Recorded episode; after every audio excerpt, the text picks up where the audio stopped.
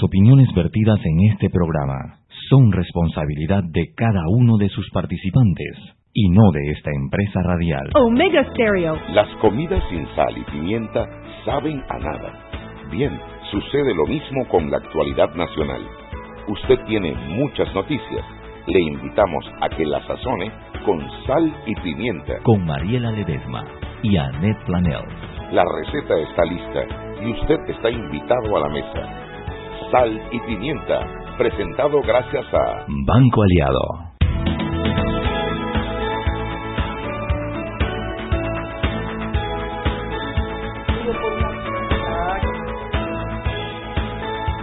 Buenas tardes, muy buenas tardes. Desde la cabina Omega Estéreo, donde Roberto es el que manda el flaco día. Él cree que manda. Bueno, yo quiero que tú sepas que quien le cortó la colita fui yo. Un día yo dije, si le corto la colita al man, el man baja el nivel, tú te acuerdas de Sansón. Opa, opa. De Sansón, ¿no? Sí, sí, sí, sí. Lo he engrandecido. El tipo en la historia. cree que nos él- manda. Él no entendió que era para que perdiera poder. Y él se jura ahora que como le quitamos la Él colita. manda. Sí.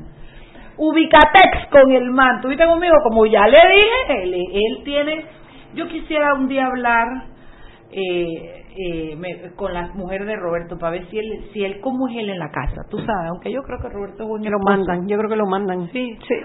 Lobo domesticado, Eso sí, no, enamorado, eso quiero ser ese Roberto el Flaco Díaz. Oye, hablando de Roberto, Oye. hoy tomé un Uber y el, el chofer se llama Robert, Ajá.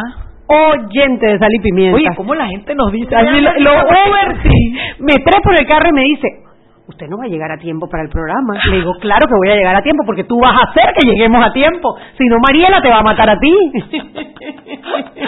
Sí, la verdad es que cada día mejor. Oye, Además, bien político, te cuento. De verdad, Ah, pero sí, está bien. al día en todas las noticias. Pero bueno, la gente siempre aprecia eso porque dicen, bueno, uno llega, escucha y entonces un tema que a uno ni le interesa lo comienza como a entender y tiene más sentido y todas esas cosas me gustan, me gustan. Así que saludos porque además Robert. es paisano tuyo. Ah, Robert, eh, por favor, Robert Chiricano, saludos, Robert. Oye, Anet, espérate que yo vengo escandalizada. ¿Qué pasó? ¿Qué El- hiciste, el, Mariela? el- el de, tú estabas ahí anoche, así que no me preguntes qué hizo. Pero otra cosa, Ah, no, sí. otra cosa, Pero Chuy. va, sí. El de Colón, Anet, yo estoy en shock. En un, en un, en un, en un Instagram que se llama Foco, eh, yo les recomiendo que a, arroba Foco, creo Foco que Panamá. Foco Panamá. Ese Instagram viene creciendo y creciendo y la gente pegándose porque tiene unas cosas bien buenas. Pero Oye, hoy sacan un Instagram que dice que este tipo, mira, yo te lo voy a leer, Chuy, yo te lo voy a leer. Porque, Venga. Porque esto es increíble y el que me oiga esto, él, él, él, ay Dios mío, ay Dios mío, se me perdió el Instagram. Déjame buscarlo para ver. Déjame buscarlo. Aquí está. Dice, el recién, el recién alcalde de Colón, recién entrado y en medio de una crisis de seguridad, aumenta sus propios gastos de representación. Tú le puedes, tú te puedes subir tu propio salario, pregunta el Instagram. Y resulta que el susodicho sujeto en mención se gana, a ver, él gana de salario base, de salario de lo que es su 3.200 palos. Eso está bien, ¿verdad? Digo yo. Adivina cuánto tiene en gastos de representación. 7.400 dólares. Suma, Chubi, ¿cuánto hay? Ahí van 10.600. 10.600 Pero dólares. no, mami, el tipo no le alcanza y se acaba de subir en gastos de movilización 3.400 panchos. Eso suma cerrado 14.000 dólares. palos. Óyete eso. Yo quiero ser alcalde. Mentira, porque yo apuesto que hasta me muero de hambre. Sí. Yo no quiero ser alcalde y yo lo digo de broma. ¿Y tú no sabes qué es lo más cruel, Mariela? Ajá. En media contención de gasto público. No, no, no, no, no. Presidente, por favor, ponte la capa de Superman y vuela. Vuela, sé lo que hay que hacer. Eso no puede ser. Henry Cárdenas, sálvanos. Ay, Dalia, ¿cómo estás? Dos días seguidos. Sí, Dalia. Oye. Yo creo que Henry al final dejó de ser un lobo domesticado y, y el man cogió sus vacaciones como deben ser. ¿Qué va? ¿Y saben qué es lo peor que a, mí, o sea, de lo de Alex Lee que mencionaba? Sí, ¿qué es lo peor? PRD. Que es PRD. O sea, como que no están alineados, pues. No, claro que no están alineados. Y es que tú ves allí que hay, o sea, como que como que estuvieran jugando en bandos contrarios. El presidente, por un lado, hablando de contención de gastos, de combate Sí, a la corrupción, sí, sí, sí. de nombrar personas con perfiles, etcétera, etcétera. Por el otro lado tienes a la Asamblea eh, con declaraciones escandalosas, acabando con la inversión, hablando de, de, de los de- aviones, de los, de los migrantes, de, los, de todo. de todo, mano, de todo. Y ahora los alcaldes, además de que primero pidiendo plata para hacer fiestas de Navidad, ahora resulta que se tiran 7.400 dólares de gasto de representación. No, el do- el doble de lo que gana en salario. Esto es impresionante. No, no, no, no, no. Yo quiero saber en qué se gasta ese man esos gastos. Yo quiero ese, yo, porque además la gente gana gasto de representación y piensa que eso es parte del salario no tiene, eso es gasto de representación. Me tuve que comprar ropa, invité a tal, así funciona, ¿no?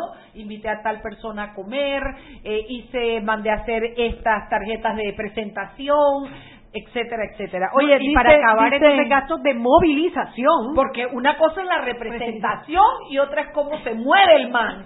Y el man es caro moviéndose. Oye.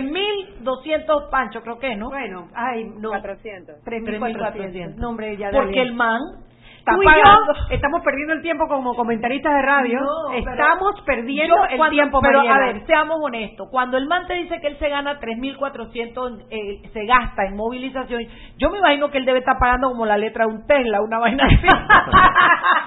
un Tesla, un Porsche Fototoflores, Ay, vaina Fotoflores no tiene- ay. Cállate. Callamos. ¿Tú sabes qué pasa? Cuando pienso en Porsche, pienso en el Porsche ese carrera, ¿no? El, Ajá. el- sí, sí. No, no el bus colegial que tienen ustedes. Pero en serio, tú me vas a decir a mí, el tipo se debe movilizar caro, o sea. Tiene que ser. Y en Colón. En Colón, claro, porque es que las calles de Colón amerita un Tesla. Dale, doña Dalia, sigue Ok, que yo me bueno. tenía que sacar esta yuca, la traía atragantada, Dalia. Lo que lo que tenemos en, en Prensacom, noticias de la Asamblea, la Comisión de Credenciales recomenda, recomendará, o ya recomendó la ratificación de Lau Cortés como director de la Caja del Seguro Social. Eh, no fue el único nombramiento que realizó la comisión hoy, sino que hubo varios al mismo tiempo, pero sí hubo oportunidad para que ciertos diputados le hicieran preguntas. Sé que Juan Diego Vázquez le hizo un par de preguntas acerca de su gestión cuando estuvo en la Universidad de Panamá.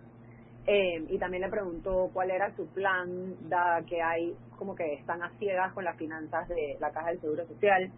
Eh, y bueno, él, lo, él reiteró, como ha hecho en las otras veces que se le ha preguntado, que él que toda su gestión en la universidad es pública y que y que él no ha no ha tenido nada que ver con de lo que lo acusan.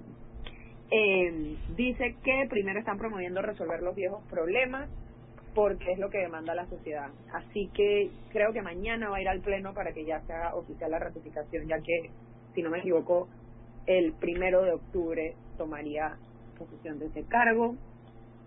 ¿Qué más tenemos? Bueno, a Ah, nosotros los panameños nos toca en el nombre del Padre, del Hijo y del Espíritu Santo. Amén. Persinarnos y ver qué bien. Esperar.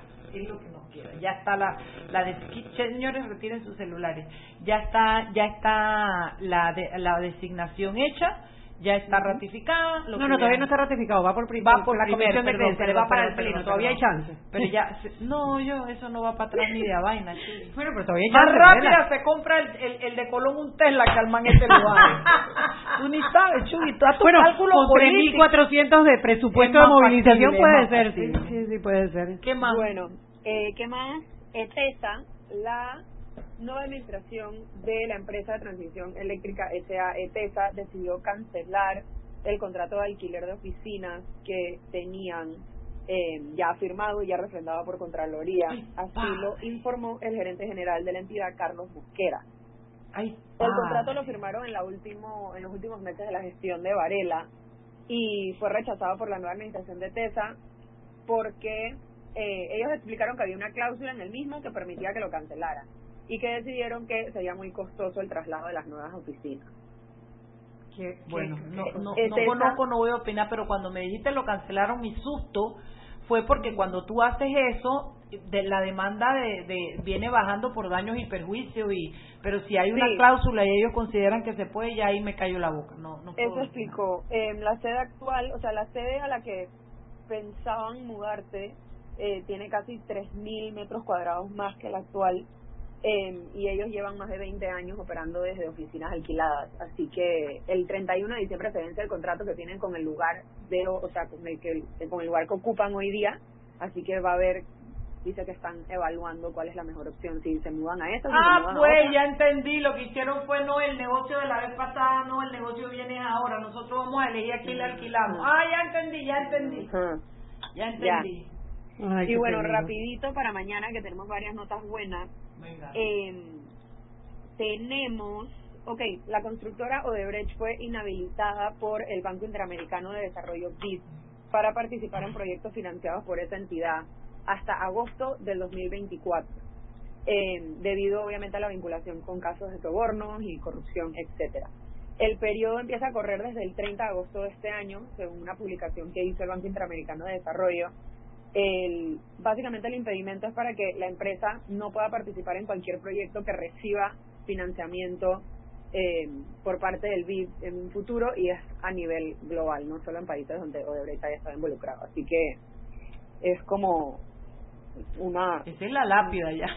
Bueno, tú sabes que una de las... Eh, cuando estábamos discutiendo la ley de contrataciones públicas y se estaba hablando de inhabilitar a las empresas condenadas por corrupción en, tribunales internacionales, una de las propuestas que había era eliminar eso, no poner eso, pues por toda la oposición que había dentro del gobierno sobre esa, esa manera de inhabilitar, sino incluir las listas negras del BID y de otros organismos internacionales para inhabilitar a las empresas mientras estén en esas listas. Pero en ese momento Odebrecht no salía en todas estas listas. Entonces me llama la atención que ahora después de todos los pagos, después que ya, después que ya confesaron en Estados Unidos que han tenido todos los ahora el BID lo, lo pone en la lista, o sea que tampoco es como tan efectivo. sabe, la lista Clinton Exacto, pero bueno, ya están en la lista negra del BID. Bueno, lo que rescato de esa situación es que a nivel internacional se están tomando medidas para que países como el nuestro, donde no tenemos una ley que, que que ponga nos proteja claro que ponga a dormir esas empresas en contrataciones públicas con el Estado por lo menos tengamos eh, eh, este paraguas internacional que eh, eh, si tiene fondos del BID no se pueda, porque lo lógico, lo normal, hello, es que si es que tú te protejas, es que tú te protejas. y protejas, te protejas, hombre, tú, tratas no y que tú el mensaje que tú mandas es alto y claro, o sea, no queremos negocio con empresas corruptas, no lo vas a hacer por toda la vida, bueno, tienes un castigo de cinco años, eso es lo que te está poniendo el BID en este momento. o sea, el tema es Hombre, que haya una penalización también por el lado comercial. ¿Qué más tienes, Dalia? Para mañana, el viernes, anunció el presidente Cortizo que se va a reunir con el Pacto Estado por la Justicia para tratar el tema de la exponencia de los magistrados. Así que es como la primera reunión oficial que tienen con el tema. Eh, a ver qué sale de ahí. Y lo otro, ¿tú sabes qué, Dalia? de la noticia que ustedes tiraron hoy del Esquiur, de las denuncias del Esquiur, donde mencionan al magistrado, al ex magistrado Oiden Ortega, Hoy eh, acaban de hacer la imputación al hijo de Oiden Ortega por el caso que mencionan ustedes en la noticia que, que, es del empresario César Alvarado, dándole seguimiento a la noticia. El impreso también. Seguramente. Y una joven Purcain. Que es la, de la secretaria de la, del, de la, del despacho del ex magistrado Ortega, correcto. No sé quién es, pero decía una joven Purcain. Ok, venga entonces. ¿Qué ¿Algo más? Ah, sí, algo repito. Copa, eh, la aerolínea Copa y el Fondo de Promoción Turístico van a lanzar una campaña eh, de 6 millones para atraer más visitantes al país. El tema busca potenciar que ese tiempo de estadía en el aeropuerto de los pasajeros eh, se pueda extender y que se les mantengan las tarifas que compran con la conexión. Esto viene, es interesante que se salgan con esta campaña ahorita, cuando en la asamblea está todo el tema eh, de las posibles anteproyectos de ley que pondrían impuestos y pondrían tarifas a estos pasajeros que están Bueno, ya aparentemente dijeron que iban a discutir el proyecto ese fuera de la asamblea primero, ¿no? Ya ya el diputado Pineda lo anunció, pero efectivamente es una absurda confrontación, incongruencia, cortocircuito. Por un lado estamos haciendo cosas y por el otro estamos queriendo subirle una tarifa eh, pero bueno, 6 y 15 en puntito. Nos vemos, chao, querida. Listo. Chao. Seguimos sazonando su tranque. Sal y pimienta. Con Mariela Ledesma y Annette Planels. Ya regresamos. Siempre existe la inquietud de cuál es el mejor lugar para cuidar su patrimonio.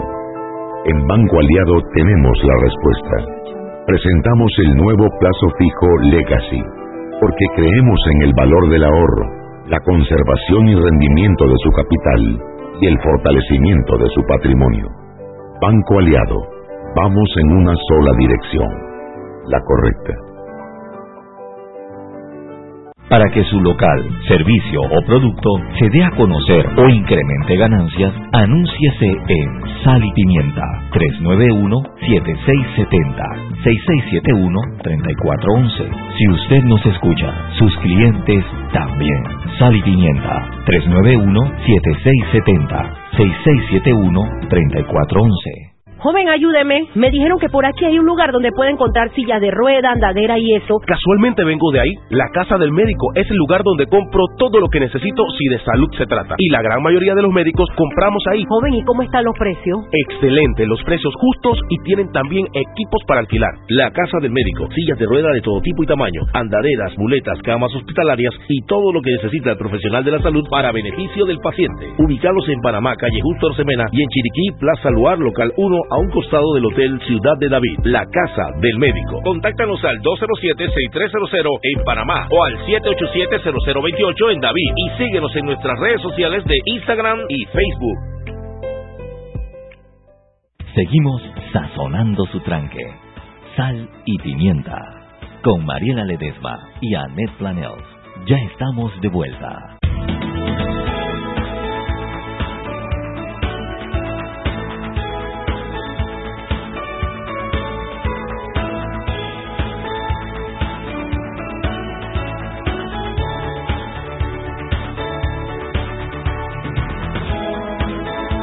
Vuelta en Sal y Pimienta, un programa para gente con criterio. Parece que el tema del alcalde de Colón pica y se extiende y efectivamente la noticia fue confirmada por, no importa por quién, por la gente de Foco, me imagino que es la que la tiene, pero eh, con el mismo alcalde. El mismo alcalde dijo pues que él, pues sí, pues, que bueno, ¿dónde estaba más platita? Pues, ameritaba. no le alcanza. En fin, bueno, señoras y señores, esto lo, lo, prometido es deuda. Nosotros tuvimos la semana pasada un programa sobre China con Hugo Woods, que es nuestro peque amado. Hugo, como ustedes ya saben, eh, no voy a repetirlo todo, pero Hugo se fue a China con una beca a estudiar sobre la cultura china, diplomacia, política, todo lo de la China. Y esto regresó después de un año con otra beca para para Londres ahora, ha hecho una parada en Panamá y nosotros hemos querido aprovecharlo porque eh, todo lo que él ha aprendido es importante para, las, para entender las relaciones de Panamá con China y para poder establecer las vías que nos lleven a que sean mejores cada vez. Eh, ustedes saben que había un, un tratado que se estaba negociando, ya llevaba cinco rondas de negociación, el presidente Nito Cortizo y su gabinete decidieron ponerlo en hold, no dijeron no ni patearon el balde, pero lo pusieron en el congelador como algo que no es tan urgente. Entonces ahora hay un rum rum por ahí de que además quieren abrir otra o una oficina de intereses comerciales en Taiwán con quien tuvimos que romper relaciones para poder entrar con China. Esa parte como que no la entendimos nunca muy bien y yo quisiera, Hugo de mi corazón, eh, bienvenido al programa, que le expliques a las personas por qué nos salimos de Taiwán, por qué fue necesario para entrar con China, por qué nos salimos como nos salimos, si no podíamos estar con los dos a la vez, si es verdad o no es verdad que ahora se está ese rum rum y de ser así si se puede, si no se puede. Comencemos a darle un panorama a la gente de dónde estamos. Gracias Mariela por la oportunidad, que gusto estar aquí con ustedes. Y debo decir que ese programa la semana pasada fue espectacular, a mí me encantó, pero no fue lo mismo sin Chugui de No, no fue lo mismo, no fue lo mismo. Así que ahora creo que se completa esta armónica colaboración que existe en este ¿Quieres programa. ¿Quieres meterle un cortazo de Roberto, por favor? Calla el micrófono del tipo Tú también me extrañaste, aunque no lo digas aquí. Roberto lo dijo, dijo, estoy dando la orden. Me presentó como la Chugui Te doy la orden de que cierres el programa estoy diciendo o te voto, Roberto. Así es, además impersonándome. No, no, no, no, no, lo que pasa es que Ledesma. González Sajel, yo no sé qué soy yo. González Martinelli. Ay, no. Oye, déjame decirte algo, que yo comienzo y que sí, buenas tardes, y no sé contra mí y aquí su amiga la Chuy. Digo, ay, lo mucho que me extraña. pero yo lo dije, ¿Viste? yo dije es que le extraño mucho, ¿verdad que yo lo dije? Claro, claro. Pero bueno, pero aquí el sapo arrastrado este no, no podía estar sino es que te digo que tú no sabes por dónde te viene la traición, pero arranca, papi, arranca. Mira, Panamá tiene el lujo de decir que fue el primer país en América Latina en establecer relaciones diplomáticas con China en 1910. El último imperio chino que culminó cayó en 1911. Panamá estableció relaciones en 1910. Después de eso, rompe relaciones con China en 2017. Pero en ese, en esos cuántos años, en 97 años de diferencia, ahí hubo mucha agua que pasó por debajo del río. Y para no abordar tanta historia, quiero compartir tres elementos importantes para entender la implicación de cambiar de Taiwán a China y por qué quedamos metidos en, el- en ese tema. En 1949, después de una pugna entre lo que hoy conocemos como Taiwán y lo que hoy conocemos como China continental, el Partido Comunista, que se quedó en China continental, fue el que representó la mayor cantidad de chinos en el mundo. Pero el gobierno de Taiwán, que fue el que de alguna manera independizó a China de, la- las dinastías, se fue a la isla en Taiwán y tuvo un gobierno paralelo que era el que el mundo reconocía. Estaba en Naciones Unidas, lo reconocía Estados Unidos y las grandes fuerzas que quedaron en el orden mundial. Muchos países seguían con Taiwán hasta 1970 que Estados Unidos eh, decide cambiar de reconocer a Taiwán a, recono- a reconocer a, China continental. fue? ¿En qué año fue? 1970 con, Wow. con Nixon. En el 71 Estados Unidos impulsa que las Naciones Unidas reconozca a China continental como el verdadero gobierno que representa al pueblo chino en el mundo. Y a partir de ese momento muchos países comienzan a cambiar de reconocer a la China de Taiwán por la China continental. Muchos países de América Latina, Brasil, Chile, Ecuador, eh, ahí estuvo Argentina, hicieron, el cambio inmediatamente. Panamá, recordemos ese tiempo, estaba Omar Torrijos en el poder, recién la revolución eh, había tomado el poder y nunca se pronunció. Parece que hubo intentos, pero Centroamérica fue una región que siempre se mantuvo, digamos, entre comillas, leal a Taiwán. ¿Qué pasa el siguiente hito importante? Y aquí me, ahorro un poco de historia, pero para ponerla en contexto. En 2008, desde en 2008 se da lo que se llama una tregua diplomática, porque en ese momento, del 49 hasta, hasta en adelante, Taiwán y China se peleaban por ver quién tenía más aliados en el mundo. Entonces países intercambiaban el uno por el otro. Y eso hacía que había la, la famosa chequera para poder... eh, que La un política del la política del, del Taiwán. maletín o la chequera y tal. Entonces, eso pausa, se pausa en 2008 cuando el líder del partido de Kuomintang de Taiwán y el líder del partido comunista chino llegan a un acuerdo dicen, estamos peleando por gusto, estamos derrochando dinero para ir para que los países vengan con nosotros, vamos a parar, vamos a llevar la fiesta en paz por un tiempo y en el proceso vemos cómo lo manejamos. Eso duró ocho años hasta el 2016, donde el partido Kuomintang pierde las elecciones en Taiwán y gana la oposición. La oposición del partido Kuomintang es el Partido Demócrata Progresista de, Chi- de Taiwán y ellos no reconocen ese consenso, esa tregua, y dicen, nosotros vamos a declarar independencia en algún momento y no podemos estar reconociendo que ellos tienen un gobierno, nosotros tenemos otro, nosotros somos los verdaderos representantes de. China, nos plantamos. Y eso eh, rompió un poco esa tregua y el presidente Xi Jinping en ese momento dice, ah, sí, ustedes van a decir eso. Nosotros vamos a, nuevamente a hacer la avanzada a nivel mundial para buscar aliados. De ese momento, China logra que pasen a, de reconocer a Taiwán a China a Sao Tomé y Príncipe en el 2016, una isla en África, Panamá en el 2017, República Dominicana en el 2018 y El Salvador en 2018. ¿Cómo entra Panamá en esto? Panamá era lo que se, se le conocía a Taiwán como la joya de la corona. ¿Por qué? Porque en, en temas geopolíticos y en geoestratégicos, Panamá tiene el canal de Panamá, es un cruce de comercio eh, eh, muy importante y Taiwán teniendo su presencia diplomática que les permitía, tiene muchas excusas para estar en esta parte del mundo, algo que mucha gente no sabe.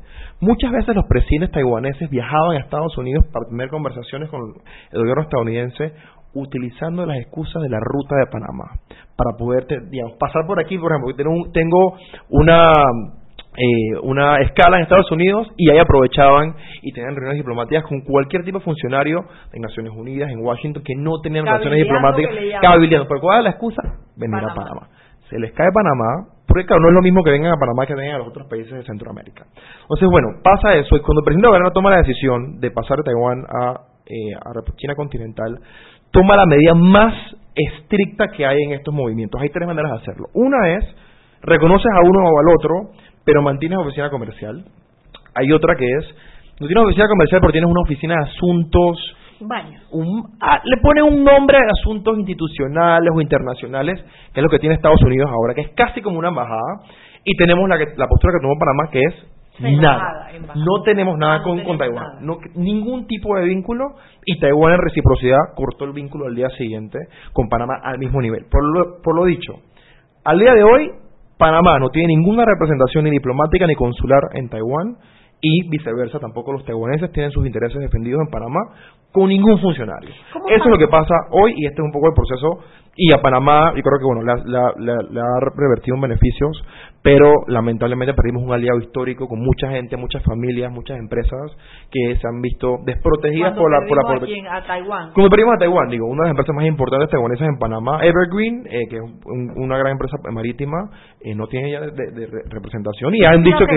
Eso te iba a preguntar, ¿qué pasa con las grandes inversiones que hay? Porque las hay. Porque las no hay, solamente Evergreen, creo que también uno de los puertos en el Atlántico no es también de, de, de Taiwán, ¿no? Ellos no, no. tienen la operación, son uno de los, de los usuarios más importantes y son del canal, Ah, entiendo que pero, están entre el, séptimo octavo. Pero Evergreen, que es una naviera Por ejemplo, internacional exacto. y, eh, bueno, Ellos, bueno, a ver, el- es intangible to- to- todavía porque ninguna gran empresa se ha salido de operaciones en Panamá. Panamá sigue siendo un, ha sido un, un centro comercial importante. Es más, antes de relaciones diplomáticas con China, China era el segundo usuario del canal y era el principal usuario, el principal em, proveedor de bienes de la zona libre de Colón, sin tener relaciones diplomáticas, sin tener defensa, eh, digamos, de sus inversiones desde el punto de vista diplomático. pero había una oficina comercial. Pero había una oficina comercial. Ahorita con Taiwán no tenemos oficina Porque comercial. yo recuerdo inclusive, yo saqué la visa para viajar a China cuando todavía no teníamos relaciones aquí en una oficina en Panamá. Y debo decir O que... sea que hasta consulado, pues de alguna manera estaba operando. Exacto, exacto. Y debo decir que Panamá tomó esa postura por dos razones. Una, porque la política del reconocimiento de una sola China, para los chinos es eso. O somos nosotros O o, son o son, ellos. o son ellos. O sea, no podemos estar en un lado y del la otro. pregunta. No es que pueda compartir la mesa ni... Esa es la política actual. Ellos en con Sao Tomé y Príncipe, con Panamá, con Dominicana y con El Salvador, esa ha sido la política. No, o sea, han pedido que Pero establecer sí lo relaciones tienen Estados Sí Unidos. lo tienen otros anterior. Anteriormente la Ah. política era más flexible. Hoy día Estados Unidos tiene, digamos, lo más cercano a una embajada. Yo tuve la oportunidad de estar en Taiwán hace unos meses y vi el edificio de la Oficina de Intereses Estadounidenses en Taiwán y es como si fuera una embajada. Y así tienen varios países europeos. La Unión Europea también tiene una oficina parecida en, Ta- en Taiwán. Y eh, ese, ese es el, eh, digamos, ese es el, el nivel que tienen ellos. Pero Panamá no tiene eso y creo que para nosotros asumir ahora una oficina de representación en Taiwán creo que sería un error gravísimo porque tenemos solamente dos años y poquito más de relación con China, creo que sería un golpe fuerte a esa relación de amistad que se ha dado.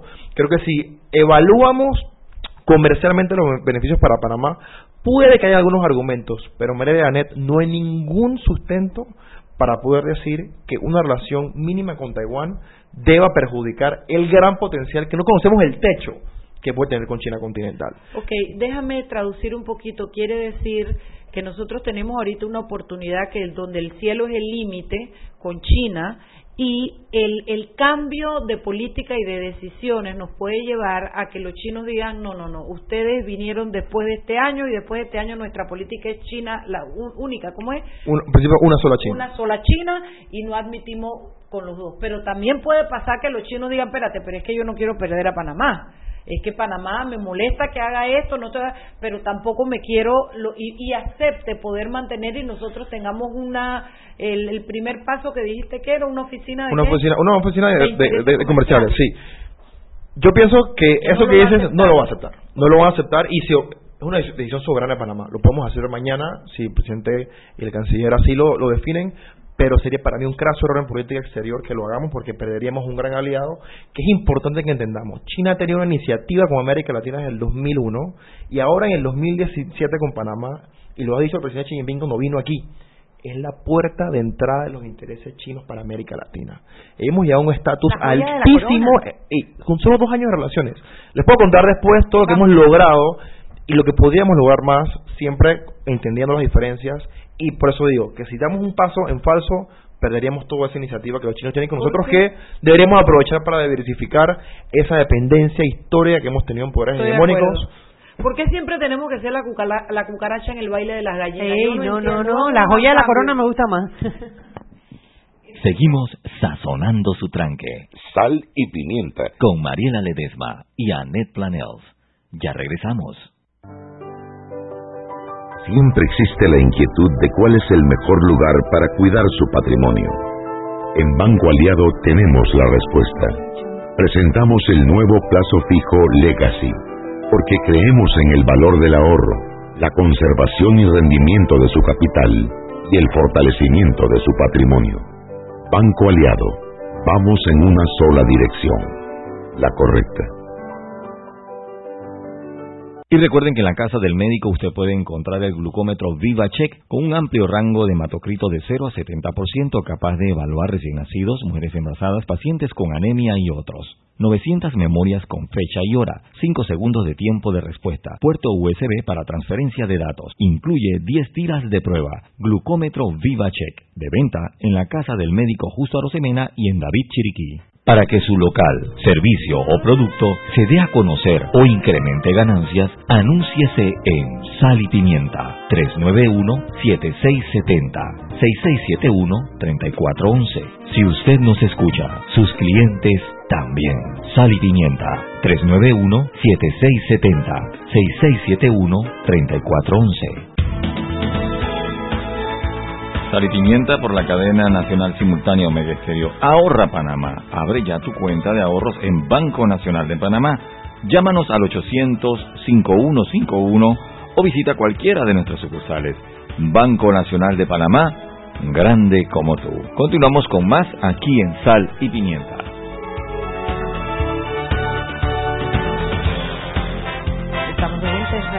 Programa para gente con criterio, como mi amiga Annette Planet. Tienen que ver la rapidez con la que solté el celular cuando nos dieron el cambio. Ella me Eso- aprecia. Yo ella, eso me- lo ella, me- ella se llama Chuy cuando yo no vengo porque me quiere. Lo que pasa es que no le gusta decirlo en público. Y regaña al pobre Roberto que está allá tratando de Roberto, apoyar. Roberto. Adivina cómo le dicen, le dicen el, ¿cómo se llama el saco ese de boxeo? Pochim, ¿Cómo es? Le dicen, Roberto Puchimbac Díaz. Él aguanta los golpes. Él traga golpes. Él se ríe con nosotras. Sí, sí, él a él le gusta que nosotros peleemos con él. Oye, eh, a ver, Hugo, eh, en el balance, en la pesa, ¿qué pesa más? ¿Qué representa China a nivel de negocio? ¿Qué representa Taiwán? Porque, a ver, eh, no hubo un alma en el mundo que no diera, que no diera una opinión favorable y un salto cuántico de posibilidades a establecer relaciones con China. Yo creo que fue una buena decisión dicho por gobierno, por oposición, por nacionales extranjeros. Entonces, el frenar eso, hemos pegado un frenazo y llevarlo a esto que puede ser eh, un filo muy peligroso en el que China nos diga, ¿sabe qué? Siempre no vaya para la casa. Eso que, eh, háblame un poquito de eso y, y pónmelo en número, si tienes número, Sí. pues. Mira, China es, por poder adquisitivo, la economía número uno del mundo, segundo, segunda economía en términos de Producto Interno Bruto, principal mercado del mundo, y para ponerlo en términos de Panamá, ¿cuáles son los principales sectores de la, la economía panameña? Está comercio, está el turismo, están los servicios, está el conglomerado logístico alrededor del canal, entre otros, pero esos son los principales. Te quiero hacer una comparación. Turismo es nuestro importantísimo para Panamá. ¿Cuál es el principal mercado turístico del mundo? El chino. Antes de relaciones diplomáticas con, con, con China, establecer relaciones diplomáticas con China, Panamá no tenía acceso a ese mercado porque el gobierno chino tiene una lista de países que son destinos aprobados para visitar a los ciudadanos. Panamá no era parte de eso. Por eso que aquí no veíamos en el Gasco Viejo, en las playas, los buses con turistas chinos porque no podían venir. Eran turistas, si venían de, de, de Asia, por, por lo general de Taiwán, y números muy, muy, muy bajos. Entonces, con, con China tenemos ya una apertura, y ya estamos viendo venir a muchos chinos llegando eh, de, de turismo a Panamá, que ya es, un, o sea, es un, un mercado importante, que va a eliminar todas las quejas de los hoteleros, de todo el potencial turístico de Panamá, que dice que está a la baja, tenemos un mercado cautivo ahí que perderíamos porque, hay que decirlo, el, la economía china está altamente controlada por el gobierno. Si el gobierno te pone en bola negra, un país, estás listo. O sea, no, no, no vas a tener oportunidad de interactuar Es que es como, como- deberías con, con, con Una de las cosas que a mí me cambió en el viaje a China, la- el concepto que tenía de China, pues siempre te decían China comunista. Entonces tú decías China comunista, ya estaba como pegado el nombre con el apellido. Y no es un comunismo, por lo menos no como uno lo entendió en la escuela. Exacto. Es un capitalismo de Estado, ellos son los dueños del gobierno, pero hay comercio, son dueños, tú ves, o sea, más comercio que en China, que tú te vas a la, al Museo de la Seda y tienes que regatear para comprar una cartera, eso es comercio, eso no es comunismo, ¿no? Y ellos se llaman socialismo con características chinas. Exacto, es, es una cosa muy, es muy, muy de ellos, muy, ¿Y muy de ellos. cuál es el objetivo de ellos? Que su sociedad sea una sociedad modestamente acomodada. Ese es el otro término que ellos utilizan. Otra de las Porque cosas ellos, que nos dieron pugnan sí. con, los, con los objetivos del capitalismo, eh, eh, evidentemente. Pero es impresionante, en 40, hace 40 años la gente que nos escucha y fue a China sabe que lo que habían eran animales y bicicletas en la calle, muy pocos autos. Hoy, No, hombre, eran carreteras de 8 carriles, 10 y carriles, la 12 mayoría carriles. autos lujosos, pero Sí, sí, millonarios Lamborghini, los carros que le gustan es los Tesla, los Porsche, todos esos están, o sea, por doquier. Otro elemento Oye, yo ni importante. carro tengo, hombre, que yo ando en Uber para arriba y para abajo y eso lo sabe la gente. Otro elemento No, pero antes, Ah, antes, Sí, sí. antes que vayas, porque Sí, sí. otra cosa que a mí me, me llamó muchísimo la atención en ese viaje a China, que de verdad que yo creo que, que, que hay que los, los estudiantes deben ir a China a aprender, porque eso es otra cosa, es, es, es otro mundo, ¿no? Es eh, el tema de los derechos humanos, Sí. que es una pelea que, que se tiene con China desde hace mucho tiempo. China tiene graves eh, acusaciones internacionales por violación a los derechos humanos. Y no por justificarlo, porque yo soy activista de derechos humanos y, y- y, pues lo seré siempre, pero nos decían, bueno, ¿cómo tú gobiernas un país de un billón de personas? O sea, Ve de bueno, billón. tú te imaginas, o sea, yo nada más me imagino nuestra discusión sobre la caja del Seguro Social, que hay que subir la edad de jubilación, una manifestación en Shanghai, donde viven cuántos millones de personas? 25. 25 millones de personas. O sea, ellos han, cre- a- a- ellos han mejorado muchísimo en el tema del manejo de los derechos humanos, el respeto a los derechos humanos, tienen un largo trecho por, por, por avanzar, pero también las condiciones son muy diferentes a las que vivimos nosotros en estos países. A mí me cuesta un poco, pero no hoy no es el día para discutir. No, no, no, yo te digo, no es para justificarlo. Lo que te quiero explicar es lo que nos explicaron a nosotros en la universidad cuando fuimos. ¿no? Y se generó todo un debate detrás de que, bueno, entonces y- que y- una cosa justifica la otra. Mi respuesta es no. Y te, te quisiera compartir mi visión sobre eso, pero antes de terminar el tema de Taiwán, que creo que es importante, por lo que dice Mariela, dos elementos rápidos. El otro, uno es el tema de tecnología. Hoy China está a la cabeza, a la vanguardia en inversión y desarrollo de tecnología, sobre todo en inteligencia artificial, que es el futuro. Lamentablemente en este país, en Panamá, ese no fue un tema de discusión en las elecciones. Hemos estado debatiendo desde hace mucho tiempo el Panamá de hoy, el Panamá de ayer, y no tenemos luces largas hacia el futuro.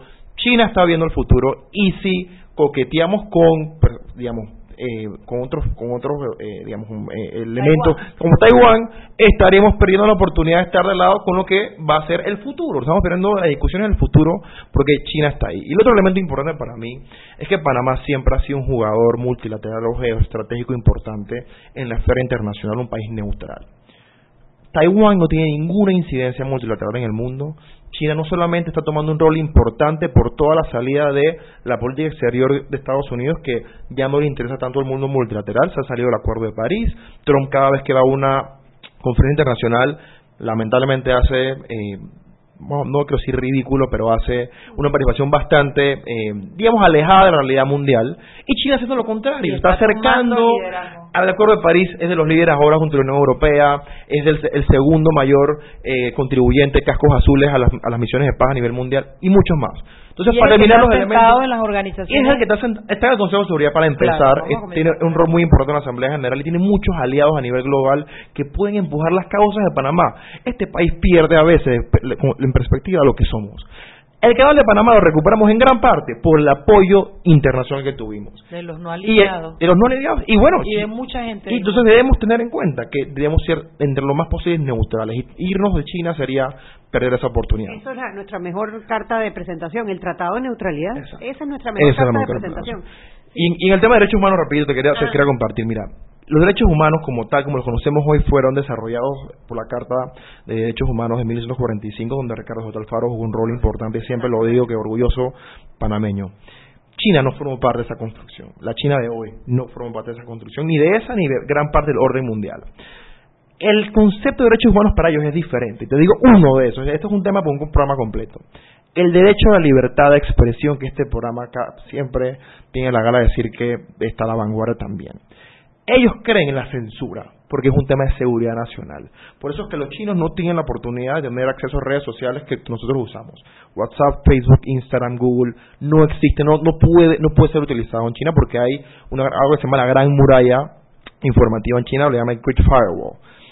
Ellos entienden que para poder controlar a 1.4 mil millones de personas necesitan poder filtrar la información, necesitan poder tener algún tipo de control de las discusiones. y es, y es, y es obviamente, para nuestro, para nuestro concepto está completamente fuera de, entendimiento, pero para ellos funciona.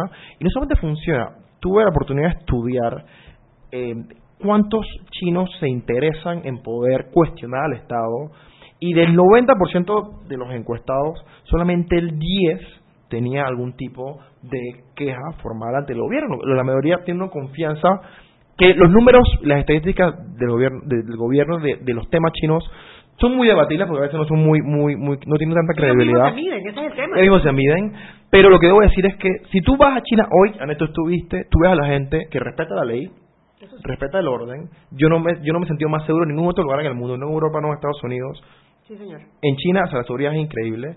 hay, hay 20 millones de cámaras de seguridad. 20 millones de cámaras de seguridad desplegadas en todo el país y van a llegar, van a, está, este número está, está, creciendo. Entonces, el tema de derechos humanos es importante, pero yo siempre lo que quiero decir es que, por más que esté alejado de su entendimiento, es un concepto que ellos tienen diferente.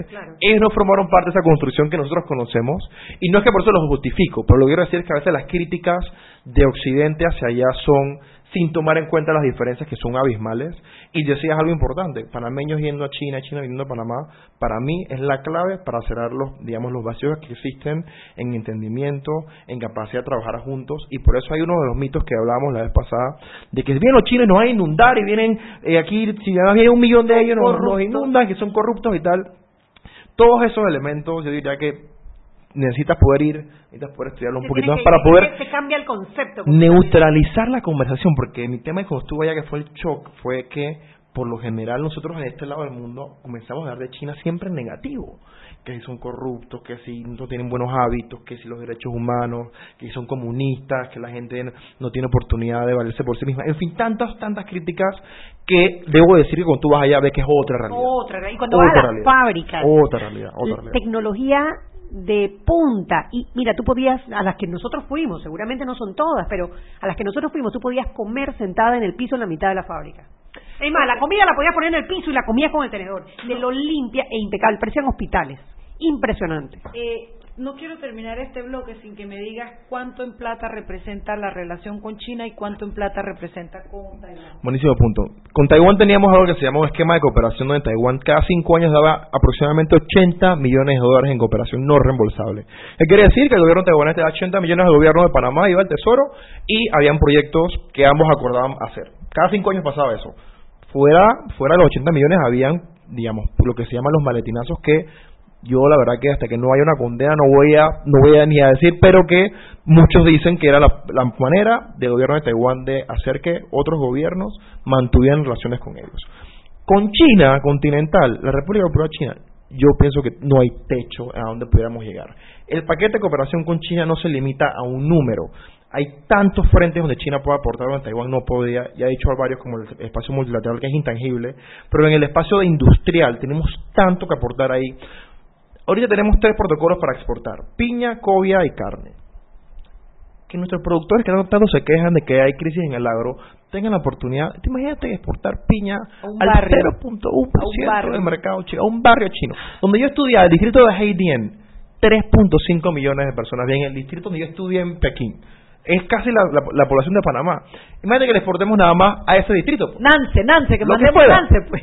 Y no es fácil, no es fácil. No los chinos son, porque los gustos son distintos son también. distintos, las regulaciones son distintas. Pero lo que te digo, entonces, con Taiwán es un mercado de 23 millones, una isla cerrada a, muchos países desde el punto de vista diplomático para negociar muchos temas. Y aislado políticamente. Y hoy día aislado. Hoy tiene 17 países que lo reconocen eh, y está, está asumiendo una, en una crisis económica también eh, importante. Eh, es un país que no ha crecido más del 3% en la última década. China en los últimos 30 años, Mariela, ha crecido consistentemente, arriba del 8%. ¡Wow! Bueno, 6.45. Hablemos un poquito de Hong Kong a la vuelta. Vámonos al cambio. Seguimos sazonando su tranque. Sal y pimienta. Con Mariela Ledesma y Annette Planels. Ya regresamos.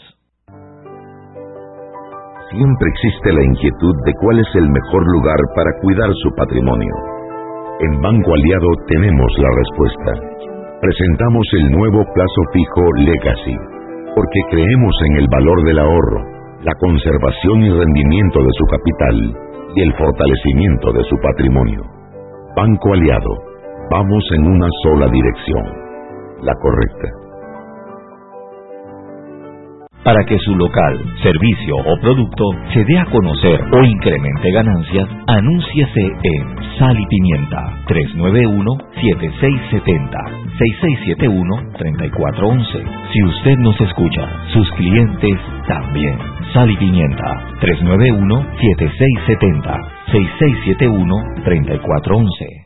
Joven, ayúdeme. Me dijeron que por aquí hay un lugar donde puede encontrar silla de rueda, andadera y eso. Casualmente vengo de ahí. La casa del médico es el lugar donde compro todo lo que necesito si de salud se trata. Y la gran mayoría de los médicos compramos ahí. Joven, ¿y cómo están los precios? Excelente, los precios justos y tienen también equipos para alquilar. La casa del médico, sillas de rueda de todo tipo y tamaño, andaderas, muletas, camas hospitalarias y todo lo que necesita el profesional de la salud para beneficio del paciente. Ubicados en Panamá, calle Justo Orsemena y en Chiriquí, Plaza Luar, local 1 a un costado del Hotel Ciudad de David, la casa del médico. Contáctanos al 207-6300 en Panamá o al 787-0028 en David y síguenos en nuestras redes sociales de Instagram y Facebook. Seguimos sazonando su tranque. Sal y pimienta. Con Mariela Ledesma y Annette Planels. Ya estamos de vuelta.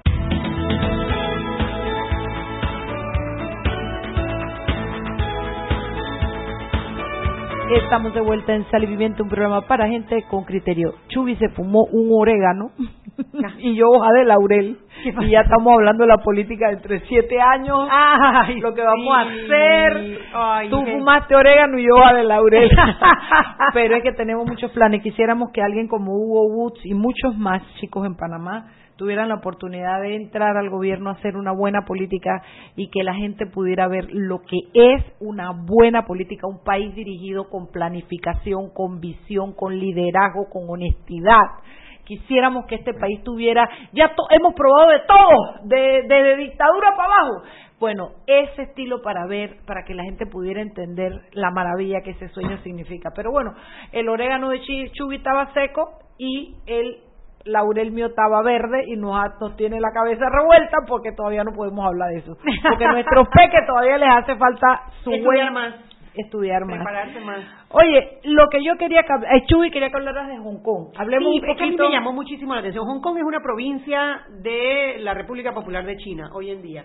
Bueno, es una, eh, le llaman zona estado- zona especial administrativa. Ese es, el, ese es el tema. Porque hay reglas distintas. Hay reglas distintas. Tiene- o sea, tiene- Hong Kong es una democracia. Y que me guardes unos minutitos para que hablemos de esa guerra entre Estados Unidos y, y China también, Vale, un vale, poquito. Es, es medio que una democracia, hay reglas diferentes, eh, pero bueno, hemos visto en la televisión las manifestaciones que ha habido por varias semanas, donde había millones de personas en la calle protestando por una ley de extradición que iban a implementar en China, que iban a implementar en Hong Kong y que acaban de reversar. Y eso, bueno, te demuestra el poder ciudadano incluso en países como, eh, bueno, República Popular de China. Muy, muy difícil de mejorar esa descripción del, sobre el poder ciudadano.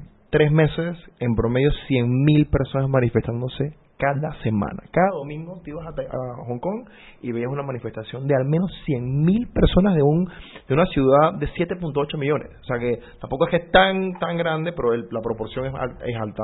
Hubo una- un día que rompieron el récord, 2.5 millones de personas se fueron a Wow. Casi la mitad de la Tú población. dijiste la vez pasada que cuando Hong Kong y Taiw- cuando Hong Kong y, y- y China se, eh, se, se separaron en el sentido que se estableció lo que se estableció en la guerra- Kong, después de la guerra civil después de la 49, guerra sí. civil ellos hicieron un tratado en el cual por X cantidad de tiempo Hong Kong se manejaría de tal manera pero a futuro debía regresar a China Eso, eso fue el, el Reino de Gran Bretaña y el Partido Popular eh, Chino, eso fue en 1984, firmaron una declaración donde eh, Gran Bretaña le regresaba a, a China Hong Kong porque se le había dado en el, al finales de- del, siglo XIX, después de una guerra del opio, que rápidamente los ingleses querían té, los chinos eran los que más producían té, entonces el, el emperador chino no le quería dar té porque no era suficiente para su gente, entonces el rey británico dijo, ah, no, ¿quieres- no me vas a dar té, te voy a hacer una guerra, se fue y hicieron una guerra, les ganaron la guerra a los británicos a los chinos, los chinos dijeron, ok, no está bien, eh, te voy a y encima te voy a dar esta región que era una región rocosa, no había nada en Hong Kong para que te la quedes y si quieres haz tu té ahí mismo, y así fue como Hong Kong pasa a los británicos, pero firmaron un acuerdo y era por 99 años. Esos 99 años acabaron en 1997. Y ese acuerdo de traspaso incluye cláusulas de respeto a los derechos humanos concebidos desde el mundo occidental al tema de una semidemocracia porque la gente no tiene voto directo sino que eh, tiene la oportunidad de postular a personas el gobierno central las elige. Pero viendo al tema hoy es un día importante porque esa ley de extradición que provocó que 200.000 personas se, manifestaran semanalmente se eh, reversó, estuvo a punto la, la, gobernadora de Hong Kong de renunciar en base a todo esto. Y básicamente lo que esa, esa ley quería hacer era permitir que ciudadanos hongkoneses pudieran ser extraditados a China continental y los hongkoneses sienten que en China continental no existe Estado de Derecho como si existe en Hong Kong y que iba a ser una intromisión del gobierno chino en los asuntos de Hong Kong donde no pueden porque hasta en 2047 no van a pasar completamente a, a, China. Entonces es muy importante porque la presión ciudadana, el activismo logró reversar una decisión que yo creo que tiene sentido. Tuve la oportunidad de reunirme con la gobernadora cuando estuve en Hong Kong, conjunto a un grupo de estudiantes para hablar sobre el tema, y ella muy técnica le decía a María la última vez que yo soñaría de ver a personas tan técnicas, tan preparadas, tan visionarias al frente de un gobierno como el panameño, porque se nota la diferencia en el manejo. Ella cuando sustentaba su ley de extradición, no era de que no, porque así como, digamos, como, no no, era por esto, esto, esto, esto y esto, y dio sus razones jurídicas, sobre todo Hong Kong solamente tiene tratados de extradición con 12 jurisdicciones en el mundo, por lo cual hoy es, digamos, un, espacio de, para los fugitivos, una especie de,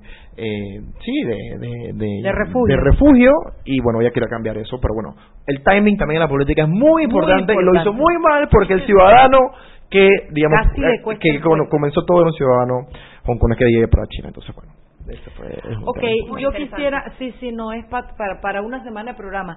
Yo quisiera que nos hablaras ahora sobre eh, esa, esa, esa posición que estamos jugando entre China y Estados Unidos, si es, si es, puede ser real o no que Estados Unidos esté presionando al gobierno para poner un poco de distancia con China, el, lo que podría hacer Panamá, cómo nos afectaría nuestro negocio, etcétera, etcétera. Históricamente, y yo siempre digo esto, eh, Panamá tiene una dependencia de Estados Unidos en muchos frentes, ¿no? Desde, desde que parte de nuestra independencia, hay que decirlo, se la debemos a su apoyo con los acorazados en Colón, hasta eh, nuestros días, donde son gran, digamos, grandes inversores en, el país y que forman parte de nuestra ideario e identidad cultural. Las películas que vemos, la música que consumimos, muchos de los slangs que hablamos, los anglicismos que usamos, vienen de esa cultura. No lo podemos negar. Pero también debemos decir que, que los estadounidenses, basados en esta llamada trampa de Tucídides, están, digamos, temiendo el ascenso del nuevo líder que puede tomar su papel. Pero por sus propios eh, eh, eh, intereses. Pero por sus propios intereses, porque no quieren perder el liderazgo. No es que no quieren y no quieren cuidar. Desde que acabó la Guerra Fría, ya no, no hay un mundo multipolar, ha sido un mundo unipolar donde los Estados Unidos es el que manda. Ahora China se está volviendo ese país que en su momento fue Rusia, que trataba de desafiar ese poderío.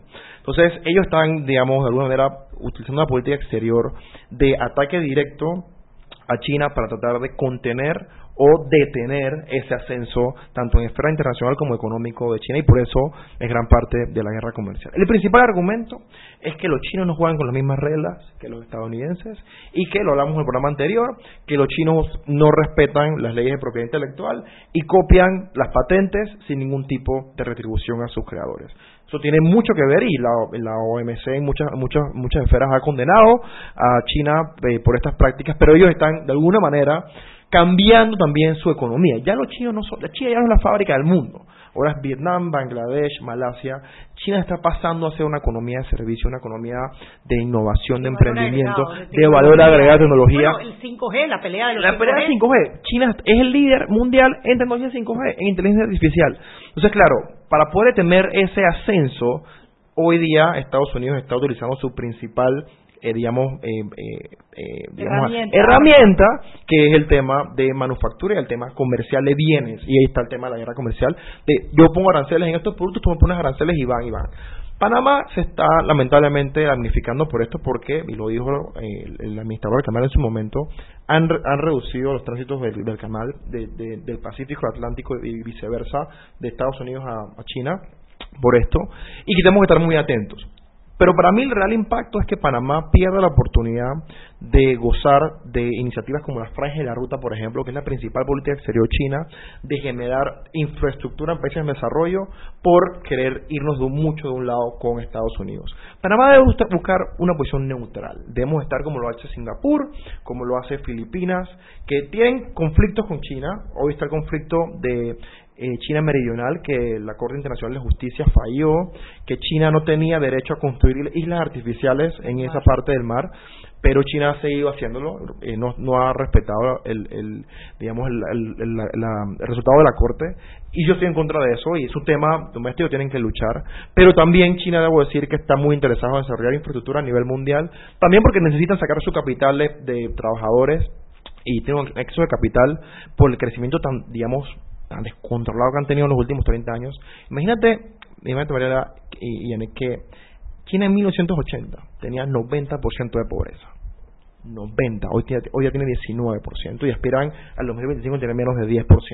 Ellos lo han podido hacer con una apertura económica importante que Panamá se perdería por estar de un lado o del otro. Y eso lo digo en términos mayores, porque hablar de temas actuales, verlo con luces cortas, creo que no tiene mucho sentido. Hay que verlo hacia adelante, por eso es que yo hago el llamado al gobierno nacional, a los que nos manejan la política exterior, que vean con luces largas la relación con China. Creo que la empezamos muy bien. Yo tuve la oportunidad de entrevistarme con los embajadores de Argentina y Costa Rica en China y ambos dijeron que se sienten realmente, digamos, digamos, alegrados o contentos del desarrollo de Panamá y que ellos aspirarían a que sus países tuvieran uno como el nuestro. Tú le preguntas a la gente popular, popular, muy popular, y la gente un tema que, que tienen, eh, que les preocupa, que los chinos nos van a invadir, que nos van a mandar a todos los chinos para acá porque no les cabe la gente, porque nos los van a mandar para acá y nos van a invadir, y etcétera, etcétera, etcétera. ¿Eso es real? Veamos, veamos con precedentes. Mira Costa Rica, que es un país parecido a Panamá, en población, en territorio, tuvieron relaciones en 2008 y dime si eso ha pasado. No ha pasado. De hecho, el, estadio, que fue lo que le regalaron los chinos a, Costa Rica, un estadio de fútbol enorme, gigantesco, precioso, lo construyeron los chinos. Llevaron a los chinos allá para construir el estadio y los regresaron a China. Exacto. Y los regresaron a China. Es que a veces la gente entiende, piensan que, que los chinos se van a adaptar tan fácil acá. Es que no, los panameños nos cuesta, a los latinos nos cuesta adaptarnos a China porque son culturas muy diferentes. Y ellos acá también. Entonces, yo eso es un mito que, o sea, es muy fácil de... Yo, estoy de acuerdo. Yo nunca he tenido miedo de que haya una invasión china en el mundo, y no una ha pasado, mancha amarilla. Hay cosas que me preocupan más, como por ejemplo los negocios, la expansión. Ellos están comprando tierras, eso no es un secreto. En todos los lugares en América Latina se están haciendo de muchas tierras. Tienen planes de cultivar desde América Latina para mandar para allá, tienen una serie de cosas que... Y eso asusta mucho a la gente. Eh, Hubo una, una noticia en estos días que remeció los mm. mercados internacionales y fue la apertura de un banco eh, chino que lo abrieron así como para hacerle frente al Banco Mundial. Sí. Eh, y eso ha provocado cierta cierto susto porque eh, los chinos además tienen un porcentaje muy alto, no tengo las cifras, de la deuda estadounidense. ¿Sabe qué? No solamente la invasión se tiene que preocupar porque venga una migración china, que, como dice Hugo, no es la principal preocupación, es que están creciendo tanto, tanto, tanto, que le están pisando los talones al principal eh, um, y al principal, a no, le gusta, obviamente. Y juegan con reglas diferentes, ese es el miedo, es que claro. juegan con reglas diferentes. Vayan a África, ¿no? Y hablan los presidentes de África cómo se sienten con las inversiones chinas. En la gran mayoría te va a decir que es felices porque todas esas imposiciones que vienen del, Banco Mundial, del BID, del, del, gobierno de Estados Unidos, tal, para poder que te den un préstamo, China no las tiene. Ojo, no estoy defendiendo el modelo, pero son diferentes y van a causar ronchas porque, claro, todo lo nuevo, por lo general. está quitando el negocio. Eh, bueno, que lo, así ellos crecen, alguien decrece. Exacto, eso es, así. Bueno, yo creo que todavía da para otro programa, vamos a sacar otra cita para buscar otro temario. cualquier excusa para traer a Hugo, no importa, Mariela, tú inventa alguna. Pero lo que sí quiero es que la gente esté con el tema, lo escuche, lo analice, lo piense, tenga información, busque información, porque es un tema real y presente en la política exterior de Panamá y va a determinar mucho de nuestros intereses. Son las siete en punto, Huguito, mi amor, si no fuera porque también quieres a la Chugui. Yo tú serías perfecto, pero regresas en la cápsula del tiempo y te casas con él. ¡Ay, sí!